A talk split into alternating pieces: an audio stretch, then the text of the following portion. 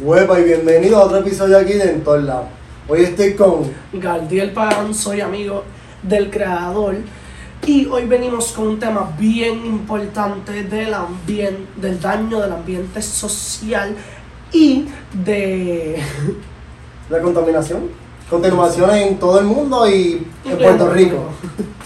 Ok, el primer tema que vamos a estar tocando de como cuatro o cinco que tenemos es The Willow Project. Cinco el proyecto Willow Project ha sido eh, creado en el 2020 cuando nuestro presidente, expresidente Donald Trump, se encontraba, se encontraba, eh, llevó a cabo ese proyecto, el cual no fue aprobado hasta el 2022-2023 con nuestro presidente Joe Biden, el cual Trump no pudo llevar a cabo porque un juez no encontró sus análisis favorables o es bastante efectivos y actualmente preocupa demasiado el cual no. Si no tienen conocimiento del tema es algo que nos va a afectar nos puede afectar desde ya y nos lleva afectando hace años y nos va a afectar eventualmente. Eventualmente muchos años en el futuro literal de aquí a 5 o 10 años fácil fácil nos va nos puede afectar.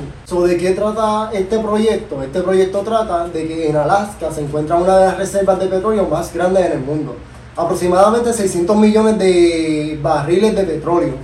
Y este proyecto lo que quiere es sacar todo, dejar seco Alaska.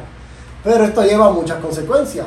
O sea, esto lleva al ambiente, a las personas que viven allí nativas, y hay muchos eh, muchos encontronazos de los nativos. No solo eso, los animales que también ya están en peligro de extinción y los va a recurrir mucho más allá. Y las compañías no le importan.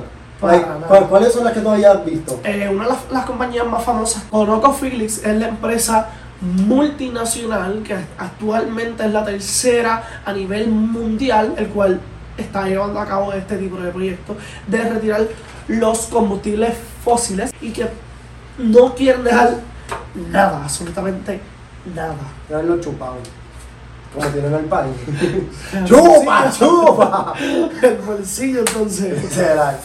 En todo esto se encuentran dos grupos. Están los grupos nativos que están a favor del proyecto, que dice que van a tener la estructura de carreteras, escuelas, salud, entre otras cosas.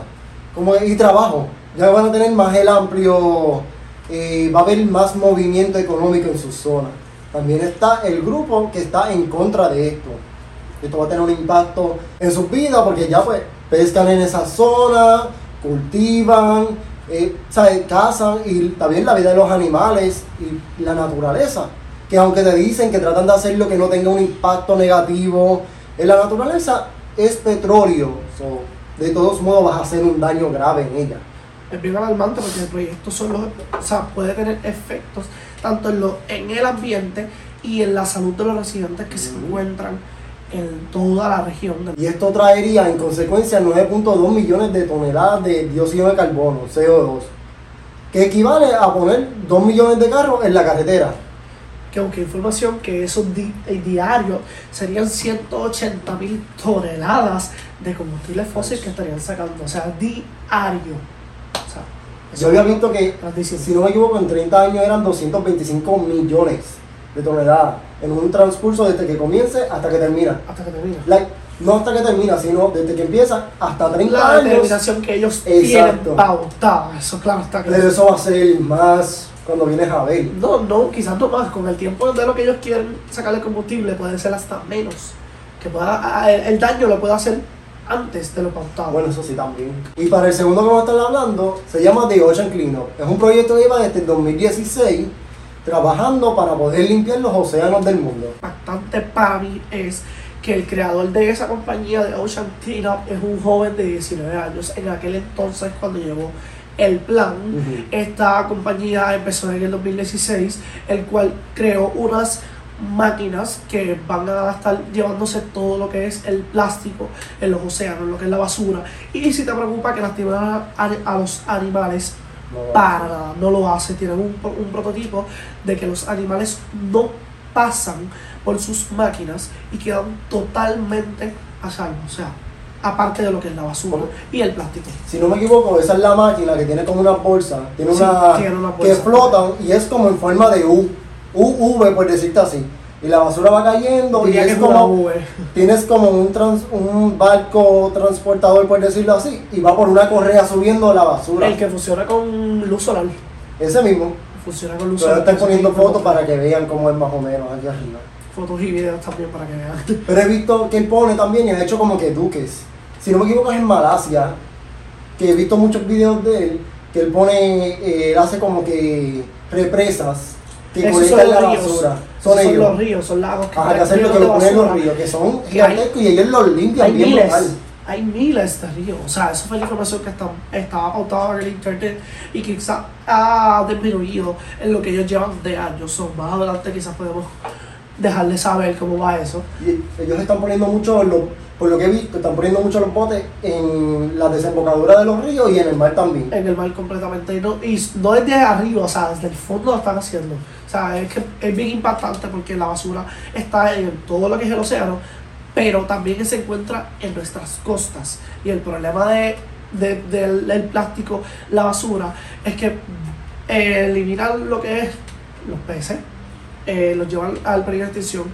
El aire lo va contaminando porque si supieran que el océano es el 90%, 70% que nos da el aire, pero ya no recuerdo muy bien si es 70 o 90% que nos brinda aire, nosotros son los árboles. Eh, lo bueno de este proyecto de Ocean Cleanup es el que ayuda a través de los sistemas corales, el cual, cuál es la importancia de los, de los corales en el océano, ayudan a proveer, proveer, es que se dice la palabra, exactamente, eh, para la naturaleza del océano, que son alimentos para ellos y son como una capa protectora para los peces, diría yo. Sí, porque ahí Su, su hábitat también. viene siendo como que o sea, ahí se pueden eh, esconder, ahí, puede, ahí se- hay muchos peces que ahí se reproducen. Exactamente. ¿sabes? Como la película de Nemo, que se esconden y yo. Eso es una neola. Eso está en un coral. Eso está en un arrecife de coral. O sea, Es- esto es como un ejemplo. Es cierto, es cierto, es cierto. Pero ajá, como que Es cierto. Como que una de las barreras que tenemos más importantes en el mundo es la gran barrera de coral. O sea, que oye, en los últimos años he visto que nos han tratado de. Están batallando mucho porque se está perdiendo. Y he visto que están. eh, Lleva décadas lleva décadas. ese proyecto. Y no ha sido, ¿verdad? Todo al 100% no se ha podido llevar a cabo porque seguimos dejando que se contamine el océano, lo que es la tierra. Así que va a morir en algún momento, esperemos que no, pero está, está, está bien afectado de la contaminación, bueno, a causa de ello. Sí. Y esto lo que hace es que, ¿qué pasa? El cambio climático sigue subiendo eh, la temperatura, los mares se calientan, y al calentarse, ¿qué pasa? Los corales empiezan a morir, y no sé si sabías y sabían que al mar calentarse, las corrientes marinas se alteran. Sí, Y tú tienes la corriente marina del norte y la corriente marina del sur, por decirlo en el Atlántico. Y la del norte va, pasa por el Golfo de México, por Florida, sube al norte y vuelve y baja y se conecta con la del sur. La del norte es frío y la del sur es caliente. Y eso es lo que hace que mantiene literalmente todo eso. Es un sistema, es como una polea. Una polea siempre está dando vueltas, siempre se mantiene. El cambio climático, eh, siguen subiendo el nivel del mar, sigue subiendo la temperatura y esto lo que hace es que calienta. No. Se muere el coral y eso se interrumpe. Y si eso se interrumpe, se- la vida humana, toda la vida se echaba. Toda la vida en la tierra, te digo. O sea, toda la vida en la tierra. Toda la vida muere. afectando. Y no, eh, vi, o sea, vi, estuve viendo en internet que a través de lo que es la calor y todo eso, en, en China, en los próximos 30 años, han habido una ola de calor, el cual el río, el río más, uno de los tres ríos más largos que China lo tiene. China tiene tres: el amarillo no recuerdo. y dos más, el Xiong, el Cha, Kion, Kion algo. y el Cha, Yasan, Yasan, algo así. Tiene tres, tiene tres ríos. Y Por si no de, lo sabías. es su, es, de ellos tienen los tres ríos más largos de. El cuarto, si no me equivoco, es el Eufrate. ¿Cuál? el. ¿Cuál es ese? El Eufrate. Ahí estaba, estaba Babilonia, los jardines colgantes supuestamente de Babilonia y todo eso. Ok, ok, ok. Eso es otro tema de historia. este, el cual sigue afectando, el río está disminuyendo. O sea, está lo que, lo que llamamos sequía, se ha ido afectando a través de los años en lo que los cultivos. se. Sí, los delfines también que pasan en mi campo, como si fuese el cuento de Indonesia. Ok, volviendo al tema, gente. Eh, se ha ido afectando a través de lo que es los cultivos, el, la, o sea, muchísimas cosas son lagos, son ríos, el cual ellos disponen de ellos y que es bien importante que China tiene un sistema que el, a través del agua ellos tienen corriente y se ha ido afectando y ha sido menos eh, lo que es el, Las plantas hidroeléctricas, lo que quieren decir. planta hidroeléctrica han tenido menos fuerza, por decirlo así. Ok. Hay otras palabras que podía decirle, pero no recuerdo ahora mismo. Así que, Sí, sí, lo, también es malo por las represas, whatever, sea para contener agua, sea para hacer ele- energía. Es energía limpia, sí.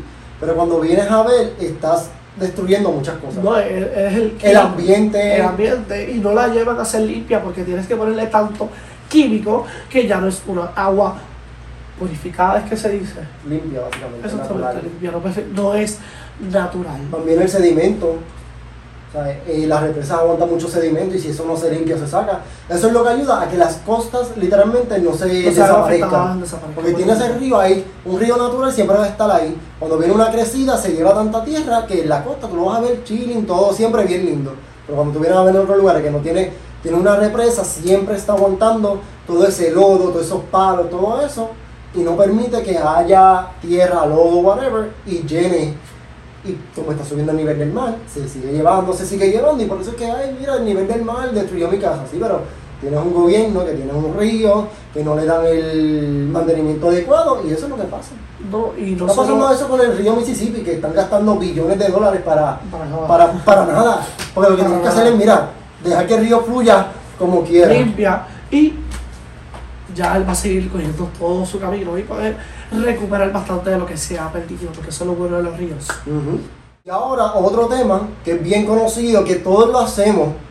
O sea, puede que lo sepas, puede que no sepas, Puede que no. pero es algo bien difícil.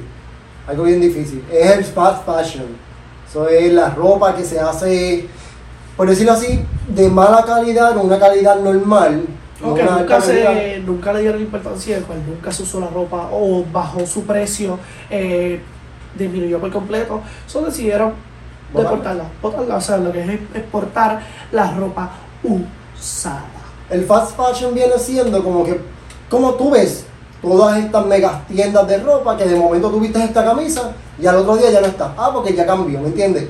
Eso es el fast fashion, no es como que tú vas a una tienda orgánica, normal, de alta calidad, que le importa el ecosistema y tú vas a ver que hacen sus camisas y tú vas a ver la misma camisa o, ¿me entiendes? Son eh, materiales biodegradables o que no le hacen daño al, ecosistema. Y también había visto de eso que tú decías, que yo creo que fue en África, que eh, es una página que yo sigo en YouTube, que se dedica a todas esas cosas a investigar, y llegaban vagones y ellos sacaban la ropa y la cortaban. Y ahí ellos, o sea, tú cogías una cajota, por decirlo así, de ropa bien apretada, y ellos sacaban una por una. Y ellos hacían algo por la calidad. Si la calidad era buena, ellos mismos podían venderla allí, pero muchas de ellos lo que hacían era que la vendían y la quemaban. La vendían y la quemaban. O sea, la vendían, la que era buena, y la que no, pues la quemaban. Ok, ok. Recordemos que África es un país de bajos recursos, el Ujú. cual eh, siempre va a estar llegando vagones de ropa, que el cual personas como tú o como yo ponemos en sitios que se duran y terminan enviándose para lo que es África. eh, es tanta la ropa que tienen, el cual no, no- o sea, puede abastecer los suficientes niños, adultos o pequeños, pero es tanta que el cual no saben qué hacer con ella y termina también afectándolos en que su vez su, su- los termina contaminando también porque es demasiada ropa el cual no utilizan eve- eventualmente sí toman la necesaria y toman un poco más pero como es tanto lo que les llega mensual Y hacen es que lo queman. Lo queman, que no. Eso afecta eh, al aire, sube la atmósfera y sigue creando lo que es CO2, termina, o sea, que termina afectando lo que es el aire, que cuando lo queman viene creando CO2 y sube la atmósfera y aumenta el calentamiento Mm. global, que el cual no sabía, o sea, lo leí ahorita algo que tiene que ver, no, o sea, no tiene que nada que ver con esto, pero eh, afectando el ambiente de lo que es el sistema global, eh, leí que, que ahora hay algo que causa radiación. No sé cuán cierto sea eso, el CO2, pero pues, si alguien, en los- o sea, alguien sabe acerca de un eso, científico. Haga, Débora, favor. Danos una explicación porque. Por favor, sí, porque igualmente voy a sentar más adelante a buscarlo, porque no me puedo quedar con eso en la Que eso no cabeza. sé los rayos gamma. Sí, pero yo no. La gama de ozono supuestamente ya se arregló. Los rayos ultravioleta, eso es normal lo que hay aquí Sí, siempre. pero eso, eso, Pero eso otra parte. Eso va a ser el sol, el cual por eso tiene que ser bloqueador solar para que no te afecte la cara. Recuerda siempre va a tener un skin routine al día. y retocando uno de los temas que hablamos ahorita de lo que es el, eh, el océano que sigue invadiendo lo que es nuestras costas alrededor mundial, viene siendo el glaciar del fin del mundo, que es uno de los más grandes que se encuentra en lo que viene siendo lo que es Alaska, porque Alaska es lo más. Porque todo ya. Exactamente. Antártida. Discúlpeme por el search y la mala comunicación entre mi cerebro y mi lengua. Este, que tiene el tamaño, que no encontré las medidas, pero leí que tiene el tamaño de lo que es el Florida, que es uno de los más grandes que anualmente se sigue eh, derritiendo porque tiene una grieta, el cual entran corrientes de agua, lo que es caliente, agua caliente, y sigue derritiéndose. Sí, sigue cortando, básicamente. Va Sí. cortando ahí como. Que de aquí Hasta que se desprenda completamente. No, que si se pierde completamente, eso puede alcanzar hasta cuatro pies más al año, o sea, anual, a nuestras costas que va a estar invadiéndonos el agua. Eh, Y tú, personas tú que- viviendo en Ciales, Barranquita de Orocovi, con una costita ahí frente a tu casa. en el medio. en Jayuya, en el globo ahí. Ay, mira, una isla. Yo. la isla tengo Vamos acá. West de Morro. En, on the water, buceando ahí tú. Con la sirenita. Cállate, que si es así, seguimos haciendo lo que es el, el, el- la, la ciudad que, que estaba sumergida. Atlantis. Atlantis, Atlantis. el morro debajo del Puerto El Mauro, where's the Mauro? Y ahí, oh my God. Tienes que ir a bucear. Entonces tenemos una de nuestras piscinas, piscinas naturales más profundas en Puerto Rico. Sería el morro. Este, persona, ¿verdad? Que tiene conocimiento que en Puerto Rico llevamos años eh, viendo cómo se ha ido desprendiendo lo que es la costa en Ocean Park eh, y todo eso ahí de Arecibo y Dorado, toda esa costa completa se ha ido metiendo más el océano, que a través de los años eh, se han visto videos en Puerto Rico que sigue aumentando y eh, es algo que va a pasar eventualmente, que el agua o la calor nos va o sea, distinguir de lo que es la faz de la tierra. O sea, Eso se ve mucho en, il- en Arecibo, en el lote. Creo que es caño tiburones, algo, algo así. algo así Tiburones, no me acuerdo muy bien el nombre. Voy allí mucho, pero no me acuerdo el nombre. Que han enseñado fotos de cómo literalmente, porque eso es un- ese terreno lo habían secado para cultivar caña y esas cosas. Y ahora hicieron como una restauración y se está llenando. La cosa es que se está llenando más de lo normal por el calentamiento global. Y ya casi se va a convertir en una isla, una isleta, literalmente eso. O sea, y eso está afectando a mucha familia, a mucha gente, a muchos negocios. Pero que hace que la población se muda de su, de su se muda. todo lo que es su niñez, su, su vida que estuvo ahí, o sea, eh, ha pasado en, en Juanica, que eso de los sismos, los, los sismos, los los terremotos. sismos, los terremotos. Cundió por, eh, no me acuerdo cuál es el nombre, Punta algo se llama. Sí, a, a, a eso que miles de personas se hayan tenido que mudar. Eso es algo de cierto técnicamente ahora, porque quién rayos va a querer vivir en un sitio donde constantemente estamos eh, transmitiendo lo que son los los sismos. Los, mi- los, los gringos, básicamente la gente millonaria, son los que vienen a comprar porque, ¿sabes? Pierden la casa. Go, go, go. O sea, pierden la casa y no les importa porque tienen dinero. No es como una familia de Puerto Rico como tal, que si pierde la casa y no puede decir, ah, pues mira, eh, voy a sacar de los ahorros que tengo para comprar una casa de nuevo cuando las casas están caras. Carísimo. ¿Me entiendes? O sea, gastar intereses. 120 mil dólares que no los tienes, o el seguro, tenías tu casa ya propia, ¿me entiendes? Como que, ¿sabes? Hoy en día no se puede. Y es como que tienes que tener eso en mente, como que si vas a comprar casa, que por favor no sea en la costa o lugares que, ¿sabes? Porque si no puedes darte el lujo de tener una casa en la costa, no la tengas porque No, implica mucho el mantenimiento, que si tsunami, huracanes, que si, ¿sabes? Muchas cosas Que que cuando tú vienes a ver, puedes perderla. la puedes perder y estás pagando un montón. Estás pagando demasiado. Estás pagando la mensualidad, la hipoteca, más el mantenimiento. Porque eso no es mantenimiento todos los años. Porque si no, las varillas te explotan. Todo es. Y el olor a salir. Todos los años. Obligado. Algo así. Y ahora para terminar, el último tema, la gran muralla verde en África. el cual lleva desde el 2007 ese proyecto vigente.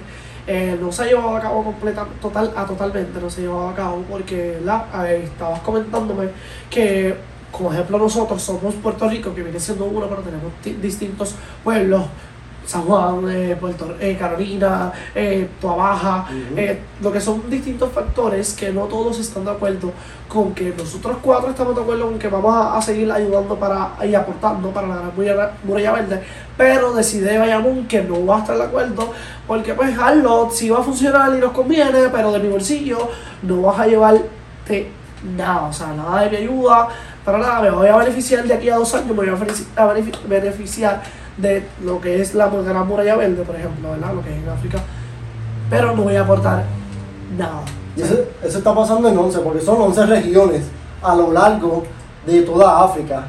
Y, ¿sabes? Se supone que sea un, un trabajo en equipo, porque están tratando de mitigar que el desierto se siga comiendo Sí, el, el desierto subsahara, el subtropical, literal. Sea, que son dos desiertos, Sahara y Sahel, leí, estaba leyendo, que son dos cosas distintas. El cual sabemos que el desierto del Sahara El primero, y después está el. Exacto. Y después está, va a estar, quieren hacer la barrera esa protectora de árboles. Pero los árboles no es cualquier árbol, son árboles nativos, que son resistentes a la sequía, que no requieren mucha agua, que eso ayuda. Ayuda Sí, porque creando sombra, eh, haciendo un cambio climático. Climático, que es- o sea, baja los niveles de CO, CO2, Sí. dióxido de carbono, Sí, de carbono, y sí. ¿sabes? ayuda con el aire a limpiarlo más. Es bien importante que este proyecto se lleve a cabo, el cual eh, va a ayudar a mejorar nuestro, am, el- nuestra atmósfera. ¿verdad? Este, ayudando a que el CO2 se aumente, eh, va a crear mucho más aire, eh, va a evitar que se siga perdiendo lo que es la tierra donde se puede cultivar, ¿verdad? Estos árboles que estabas comentándome que no son cualquier tipo de árboles, que son unos árboles, ¿verdad? Son Resistentes, nativos, son resistentes del área. resistentes a lo que es para el área que quieren, eh, donde quieren colocarlo. O sea, que es bien importante que este proyecto se lleve a cabo porque debemos estar tener presente que en- de aquí a unos 10, 15 máximo, yo creo que 30 años podría ser habitable la Tierra. Si seguimos así en el proceso de lo que vamos Va a metiendo, haber más sequía. La vida va a ser más difícil. la vida va a ser más, más difícil, eh, los aumentos van a seguir, o sea, los aumentos van a seguir porque se lleva viendo que no hay tampoco empleados en las empresas grandes que, que ¿verdad? mueven lo que es nuestra economía también, son que tenemos que estar bien presentes con el daño que hagamos y que seguimos haciendo para el planeta Tierra, que le damos de unos en 2050 quizás sea... Siempre han dicho eso, el dicen. 2050 2050 vamos a aparecer a Marte. Siempre nos metían miedo, por lo menos a mí en ciencia. Porque un video de 2050, Ay, me esto no es Marte, es la Tierra. Ay, me dijeron Y yo, 2030. Mi profesora me dijo el 2030. Bueno, mi gente, eh, hasta aquí llegamos con nuestro nuevo episodio en Lao el 4 de abril. Eh, bien importante que, pues, ¿verdad? Esperamos que les haya gustado este episodio. Es bien importante que enfaticen lo que es el, el, el, el daño que estamos haciendo en, en la atmósfera y en nuestros en el océanos. planeta, Sí, en el básicamente. planeta Tierra exactamente, que busquen un poquito más de información y que seamos un poco más conscientes en simplemente tirar la tapita del vas de la botella, el chicle, o sea, esas cosas hacen un cambio, es evitarla. Hay zafacones y si no tienes zafacones, déjalo en tu carro y cuando llegues a tu casa lo botas en un Empezar a reciclar, zafacón. empezar a reciclar, hacer Exacto. compost con la comida que tú botas, ¿me entiendes? Ay, Usen la creatividad, creen para el patio, para la terraza, para algo, invéntense cualquier tipo de cosa y espero, ¿verdad? Que espero que les haya gustado y gracias por tenerme aquí. Eh, pueden seguirme en mi página, Galdiel Pagan. Y nada, eh, me dieron, me diste la dicha de poder elegir el próximo capítulo lo que va a estar hablando. sí, de qué se va a estar hablando en el próximo episodio. Eh, va a ser, bueno, entre las jarras misteriosas, yo metí la mano ahí, exacto. Yo metí la mano y salió Isabela, que way, Vamos Isabela para la cabeza del indio de la taína. Yo no sé quién carajo está, de quién es la cabeza del indio, pero cabeza del indio, exacto. Del indio taíno lo tienes también preciosa. Es que Vamos para Jobo, vamos para el pueblo a comer mantecado. es uno de mis pueblos favoritos en realidad. A mí me encanta. Amo, amo, A yo me amo. Isabela. Yo amo Isabela y Jobo para mí eso es, para mí es preciosa y es una playa donde puedes estar bien ambientada por, ambientada por la familia, puedes llevar niños porque Sí, no tiene, es bajito. Así que nada, hasta aquí llegó el episodio de En todos lados. Así que nos vemos en el próximo.